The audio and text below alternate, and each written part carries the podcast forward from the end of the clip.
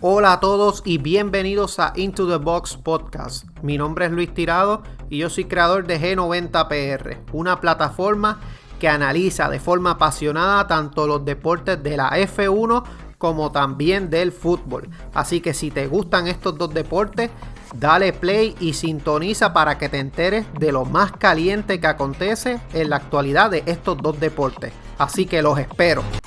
¿Qué está pasando mi gente? Buenos días. Hoy es jueves, jueves intenso, preparándonos para el Box Talk de mañana. Mucho de qué hablar de fútbol, Fórmula 1, un par de noticias interesantes y les doy formalmente la bienvenida al episodio número 20 de Into the Box Podcast. Mi nombre es Luis Tirado, yo soy de G90PR y como siempre los voy a estar acompañando en este episodio. Vamos a comenzar con lo que sucedió en la Champions League en el partido de ida de las semifinales, el segundo partido de las semifinales, en el cual el Manchester City derrota al PSG 2 a 1. Eh, mejor dicho, 2 a 1, pero el PSG era el equipo local, resultado que no les favorece nada al conjunto del PSG. Por el PSG anotó Marquinhos en el minuto 15 luego de una asistencia de un tiro de esquina de Ángel Di María. Por parte del Manchester City anotó Kevin De Bruyne en el minuto 64 luego de una asistencia de Alexander Sinchenko tras un tiro de esquina y luego le dio para darle la victoria en el minuto 71 Riyad Mahrez este, que, que marca de libre directo, remate con la izquierda bajo el palo izquierdo. Así que este partido del PSG contra el City, como ustedes saben, era el segundo de esta ronda de semifinales el Manchester City dominó la posesión del partido 59 a 41. Tenemos que el PSG tuvo 10, 4 tiros a puerta, el City 11, 6 tiros a puerta. Por parte de las faltas, el Manchester City tuvo 15, el PSG 9. Tarjetas amarillas, ambos conjuntos tuvieron 2. Tarjetas rojas, cabe mencionar que Idrissa Gueye eh, se pierde el partido de vuelta. El este mediocampista defensivo del PSG. Tremenda pérdida para el PSG de cara al partido de vuelta. Tenemos tiros de esquina 6 para el PSG, 4 para el Manchester City. Ambos equipos anotaron con tiros de esquina. Y 4 atajadas para Keylor Navas, 3 para Ederson. Así que es una eliminatoria que aunque es un resultado abierto para ambos equipos, ya que pues es la diferencia de un gol. Recuerden que el Manchester City, si aunque permita un gol, puede perder 0 a 1 en el Etihad Stadium. Pero recuerda que el PSG recibió dos goles en su casa. Así que por esa parte el City pasaría. Para que el PSG pase necesita una ventaja de dos goles. Para que el City pase no puede permitir más de dos goles en su casa. Ya que entonces empataría el resultado del partido de ida. Y este, el Manchester City debería anotar también, obviamente, con un resultado 0 a 0, el Manchester City pasaría a la final. Una final que espera Pep Guardiola llegar ya que sería la primera final del conjunto Citizen. Y hasta en este momento todo apunta que la Champions League el, este, puede ser una final inglesa. No se puede descartar a Real Madrid.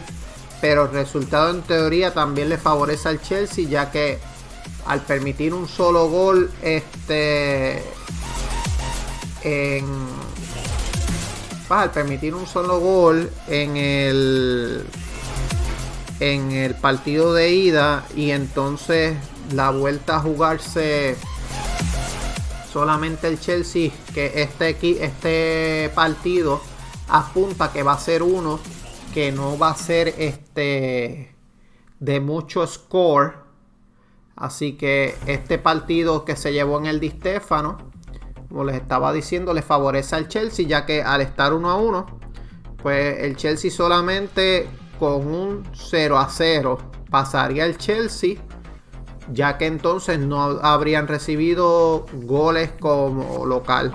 Así que vamos a ver qué sucede, pero como les mencioné, no hay que descartar al Real Madrid en estas instancias, ya que es un equipo que se ha crecido en el pasado y que está plagado de estrellas.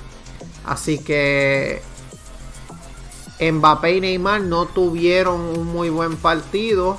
Este, el equipo francés fue muy superior en la primera mitad y se marchó al descanso gracias al gol de Marquinhos. Pero los Citizens tenían en su mente la remontada y dos errores defensivos hicieron que De Bruyne y Riyad Mahrez pusieran a los Citizens de camino para el ticket de Estambul. Así que ellos, los franceses tienen que fajarse en el partido de vuelta en el Etihad Stadium. Y este, el PSG, pues como ustedes saben, era candidato a campeón, ya que eliminó al Barcelona, eliminó también al campeón Bayern de Múnich. El City, pues había sufrido con el Borussia Dortmund, pero aún así, este, se encontraron con un centro de campo sólido, ya que Guayé y Paredes se mostraron bien sólidos y apagaron la zona de creación inglesa, donde ni Rodri ni Gondogan sacaron la cabeza. Eso fue lo que ocasionó que el PSG se fuera a principio eh, del partido con ventaja, ya que el PSG dominó esa primera mitad hasta el descanso. Di María suma 5 asistencias en Europa. Eh, Marquinhos anota de cabeza. Sin embargo, el PSG pues siguió recuperando y lanzando con velocidad, pero entonces este no pudieron pues aprovechar sus oportunidades que tuvieron y este Mbappé tuvo una oportunidad al 56, pero Verati no alcanzó a rematar su centro. El City empezó a, crear peligro. Ahí Rodri se cimenta en el medio campo con Gondogan. Y Bernardo Silva por la derecha. De Bruyne encontró más espacio. Y este. Él anotó en el 64. Ya que despistó al Metatico. No era la. No era. Él no se perfilaba para anotar. Pero aún así anotó. En el 77 Guayé perdió los nervios y cegó el tobillo de Gondogan para ganarse una roja. Con uno más el City se lanzó por el tercero, pero tampoco fue a lo loco. Así que esto es lo que pasó en cuanto a la Champions League. Como les mencionamos, ventaja en papel para el City, de, acuerdo al partido de vuelta. Y el Real Madrid y el Chelsea, ventaja hasta ahora para el Chelsea. Ambas eliminatorias están abiertas. Pero recuerden que no es una ventaja definitiva para el Chelsea, ya que tendrían que anotar en el Stamford Bridge o no permitir ningún gol y Real Madrid tendría entonces que anotar en Stamford Bridge y buscar la manera entonces de mantener ese, esa ventaja. Así que vamos a ver qué sucede. Partidos también que se dieron en la tarde de ayer. El Valladolid empató ante el Athletic Bilbao 2 a 2. Valladolid sale del sótano. Con Cacafe en la Liga Campeones. Monterrey y Columbus empataron a 2. América y Timbers empataron a 1. Tenemos en la Copa Libertadores. Defensa y Justicia derrotó a Universitario 3 a 0. River Plate derrotó a Atlético Junior 2 a 1. Olimpia derrotó Always Ready 2 a 1 también. Y hoy van a estar celebrándose los partidos en la liga Barcelona contra Granada. En la liga BBVA está Atlético San Luis contra el Pachuca. En la Europa League, Manchester United recibe a la Roma en el partido de ida a las 3 de la tarde. Villarreal recibe al Arsenal también a las 3 de la tarde. ¿Será que veremos una Champions y una Europa League inglesa? Sería bien interesante ver eso. Vamos a ver qué sucede. En cuanto ya también este como les mencionamos, Atleti, eh, Granada juega contra el Barcelona en la liga. Esto puede suponer que si Barcelona gana hoy, se iría al puntero de la Liga Española con 74 puntos, a un punto de ventaja del Atlético de Madrid. Y a 3 puntos estaría del Real Madrid. Hay que mencionar que la ventaja, diferencia en goles y asistencia entre el Barcelona y el Atlético de Madrid son 9 goles, así que el Barcelona estaría al frente en caso de que el Barcelona eh, empatara un partido posterior, al igual que el Atlético. Por otra parte, mucho se está hablando de la renovación entre Lionel Messi y el Barcelona, que todavía no ha pasado nada. Este Suárez dice Suárez hizo unas declaraciones para el diario Sport donde dice que Leo Messi se debe quedar en el Barcelona, que debe retirarse ahí. Por otra parte, eh, está hablándose mucho de que Neymar es la clave para que Messi se quede, ya que está haciendo Joan Laporta lo posible para traerlo al, al Barcelona. Sin embargo, este todo apunta a que Messi ya ha comunicado al Barça que quiere seguir pero con condiciones. El, argentino quiere un equipo competitivo y la Porta quiere fichar a un crack como Haaland en lo alto de la lista. Así que Messi está pidiendo refuerzos. Vamos a ver este qué termina haciendo el Barcelona ya que tiene que vender para poder llevar a cabo los fichajes, ya que si no incumpliría con el Fair Financial Play. Noticias relacionadas, pero con respecto a las salidas, Samuel Umtiti apunta a ser posible refuerzo del Manchester United de cara a la, próxima temporada. Recuerden ustedes que Samuel Umtiti ahora mismo no está fichado, no está, no está, este, en las alineaciones del Barcelona, ya que tienen esta Piqué le comió la tostada junto a Ronald Araujo. Lenglet también, a veces Lenglet y Araujo son la dupla titular. También tenemos a Mingueza que puede fingir como central. Así que vamos a ver qué, qué pasa. Ahora mismo un Titi sería el cuarto central. El Zenit San Petersburgo también quería este, ficharlo, pero espera, este, espera finalizar la temporada para ver qué él va a hacer. El United está esperando eh, la posibilidad también de Rafael Barán, ya que es el principal objetivo para reforzar la saga inglesa junto a Maguire. También ha sido relacionado para el Manchester United Sergio Ramos, Pau Torres, Ben White, Wesley Fofana, y Samuel Umtiti. Así que vamos a ver este, en qué queda toda esta situación de Samuel Umtiti, ya que es un descarte del Barcelona y necesitan urgente este, reforzar esa saga inglesa por parte de noticias relacionadas con el PSG. Se está hablando mucho de que en París se ceban con Neymar y con Mbappé, ya que hay más comentarios negativos para tanto Neymar y Mbappé, ya que ellos no pudieron hacer nada para evitar esa derrota del conjunto del PSG. Dice el rotativo francés de como el equipo menciona que Mbappé no aprovechó suficiente la profundidad y no castigó la lentitud del City. Tuvo una elección mala en el minuto 85 en un contragolpe claro y no disparó en ninguna ocasión a la portería de Ederson. Su mejor acción fue una jugada dentro del área que Berratti no pudo convertir en gol por milímetro. Este, la fanaticada tenía mucha expectativa por los partidazos que él hizo ante el Barcelona, pero contra el City no le dieron la oportunidad. Por parte de Jerome Rosen estableció que Neymar es un genio pero cuando está en ese estado de ánimo, él puede eh, hacer maravillas cuando pierde uno de cada dos balones, cuando no se esfuerza por el equipo y cuando va por un jugador joven que puede haber hecho su, mejor primera parte, eso es inaceptable. Así que fuertes palabras contra Neymar, fuertes palabras contra Mbappé, que tendrán que ponerse las pilas para el partido de vuelta y más aún cuando se están hablando que también pudiesen salir de ellos. Ya que Mbappé apunta que va para el Real Madrid con mucha posibilidad. También está Liverpool, también está Juventus. Por parte de Neymar, Neymar ha parado la renovación con el PSG. Entiendo que debe ser porque quiere concentrarse en la Champions. pero eso sería un varapalo ya que se está hablando mucho de que él podría incluso formar parte de nuevo con esa dupla letal con Lionel Messi en el Barcelona. O también están hablando de el PSG está haciendo lo posible por juntar dos cracks de talla mundial a junto a Neymar. Esto es un rumor que está tomando fuerza.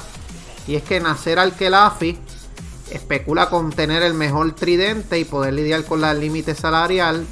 Esto implicaría la salida de Kylian Mbappé.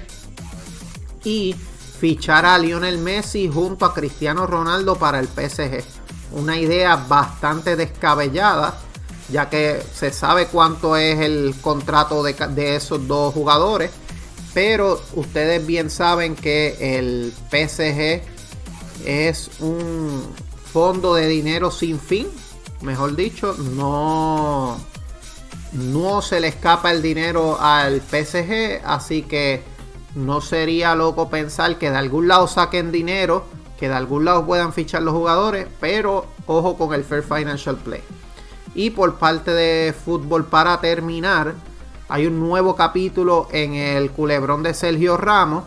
Y es que Sergio Ramos aceptaría una baja salarial en el Real Madrid. Pero él quiere dos años.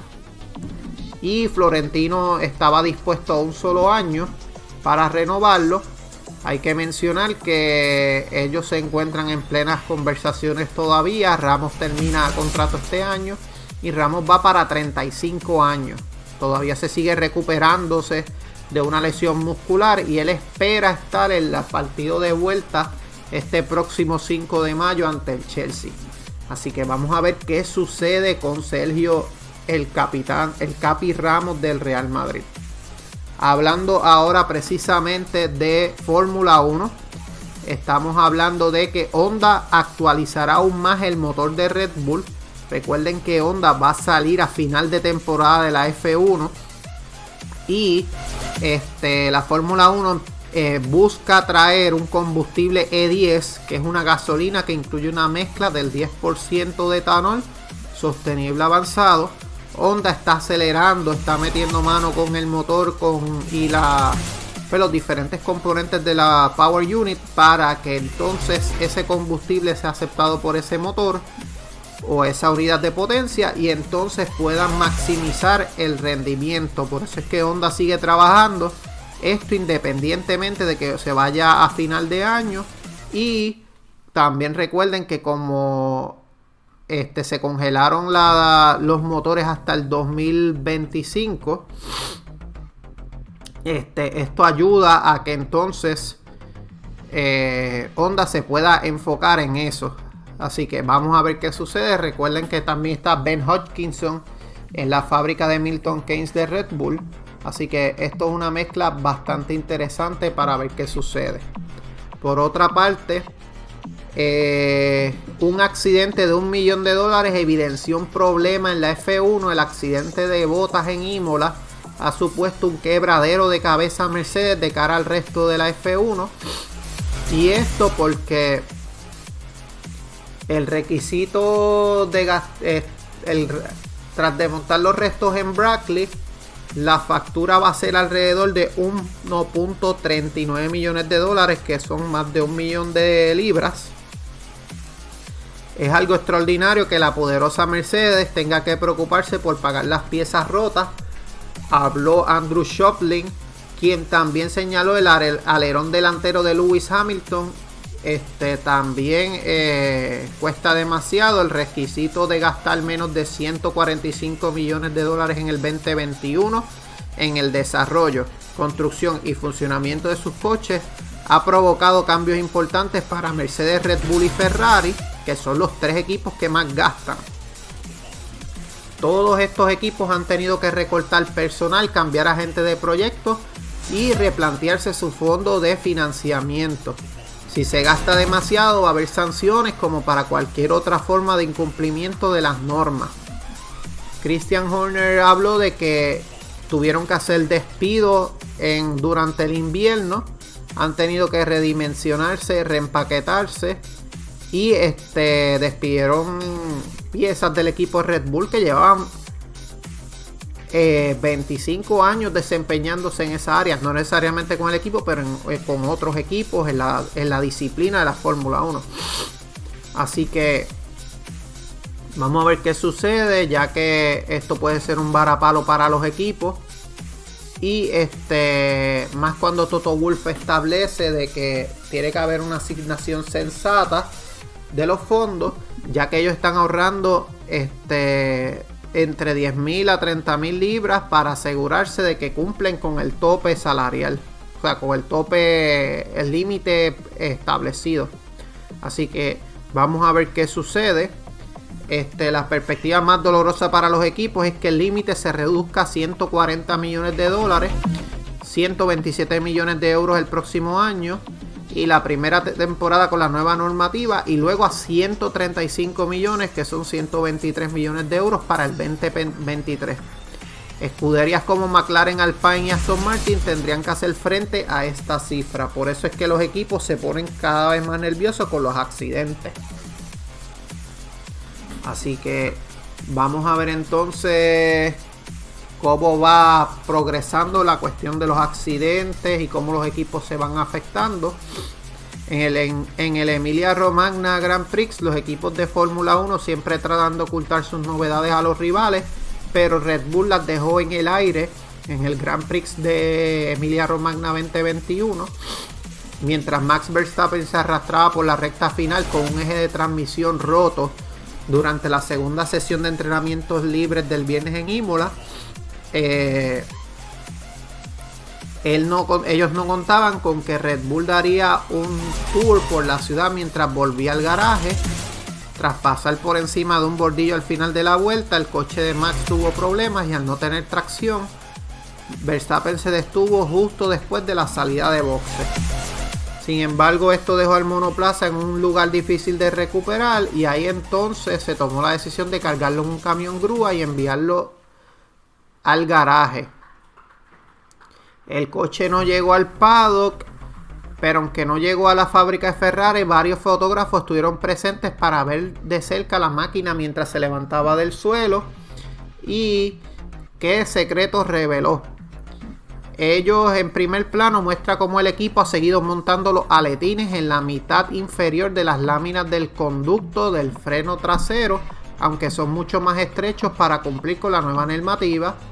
Cabe destacar el esfuerzo que ha realizado para mantener la integridad de la forma del difusor con los remaches que sujetan el soporte metálico al otro lado de las tres extensiones estilo Gurney y sección inferior de la extensión más externa con acabado metálico también este eh, muestra el recorte del suelo en forma de Z y el equipo utiliza una serie de trucos aerodinámicos por delante para ayudar a mejorar el flujo hacia la parte trasera del coche y las cinco aletas y gran lámina están en ángulo hacia el borde del suelo para ayudar a condicionar la dirección del flujo de aire a medida que pasa por toda la longitud del coche. También este tomaron fotos de la parte trasera sin la rueda montada que, les da oportunidad de ver el conducto de freno trasero, el diseño de las láminas del suelo instaladas delante y el borde del difusor. Así que como pueden ver, los fotógrafos se hicieron eh, de oro con las fotos que le sacaron a Red Bull para seguir eh, hacia otros equipos. Así que eso es más lo que sucedió en cuanto a las sesiones de práctica y las fotos que le tomaron al monoplaza de Verstappen luego de que no pudo salir, eh, se, estancó luego de salirse de los pits. Por otra parte, eh, el Gran Premio de Canadá se, se canceló. Va a sustituir el circuito de Turquía otra vez. Pero la Fórmula 1 avisa de que México no va a estar en riesgo de cara al Grand Prix y ellos esperan eh, este año eh, llevar a cabo las carreras de México y Estados Unidos tal cual como están previstas. Eh, los circuitos que van a hacer son Autódromo Hermanos Rodríguez y el circuito de las Américas. Así que se canceló en Canadá porque Canadá pide una cuarentena obligatoria de 14 días para los visitantes del exterior, lo que conlleva entonces a que se tenga que cancelar debido a que los pilotos estarían en cuarentena y cómo esto va a afectar a las prácticas y la logística de la carrera. Por otra parte, mucho se ha hablado del impacto de la elevación de las pistas en la Fórmula 1 esto se ve gradualmente en Portimao, en Spa o en Interlagos, ya que cuentan con numerosos cambios de rasante a lo largo de la vuelta. Y este, cómo esto influye en una carrera de Fórmula 1. La respuesta del cambio de elevación no afecta el rendimiento de la monoplaza, genera un poco más de tensión en las monoplazas pero estos están construidos para manejar fuerte el golpe en los pianos y grandes tensiones de todos modos, por lo que un poco de compresión adicional en la suspensión no es una molestia. Este, los diferentes tipos y cambios de elevación van a afectar a las monoplazas según el circuito y la topografía. Algunos van a requerir que se realicen ajustes en la configuración del monoplaza para que para ajustar el mismo las características de las pistas y maximizarlas. Por otra parte, en Spa, el intenso tramo cuesta abajo y cuesta arriba de Raidillon y U-Rug requiere que los equipos aumenten la altura de conducción delantera del coche. Esto se hace para manejar las fuerzas de compresión vertical de alrededor de 3 gramos que experimenta la monoplaza. La compresión vertical de los neumáticos y suspensión es una de las más altas del calendario, por lo que por eso es que Spa, que es la, que tiene mayor diferencia en cambio de elevación, por eso es que tienen que hacerse estos ajustes. Pero para Portimao este nivel de compresión no es una consideración ya que los cambios de elevación no se toman a velocidades tan altas. El cambio de elevación desde el punto más bajo al más alto tampoco es tan dramático como Spa con una diferencia de 30 metros. Estas ondulaciones aún influyen en cómo se maneja y reacciona la monoplaza durante una vuelta, ya que hay entradas y salidas en las curvas cuesta arriba y cuesta abajo, por lo que hay una mezcla de direcciones en pendiente. No puedes configurar el coche para uno u otro porque eso comprometería en exceso otros elementos. También otro factor interesante en Portimao son las curvas cuesta abajo, alrededor de la curva 11 donde hay un desnivel de 16 metros, el más pronunciado en la pista. Y los pilotos pues van a sentir una notable falta de agarre. La curva 3, por ejemplo, en Austria crea una cresta desde la entrada cuesta arriba hasta cuesta abajo.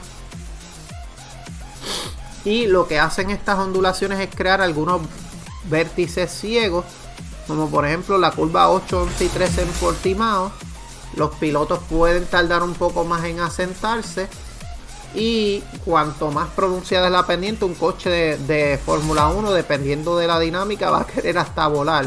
Así que eso hace que el coche sea un poco, la monoplaza un poco más impredecible en, esos, en esas partes, esas secciones.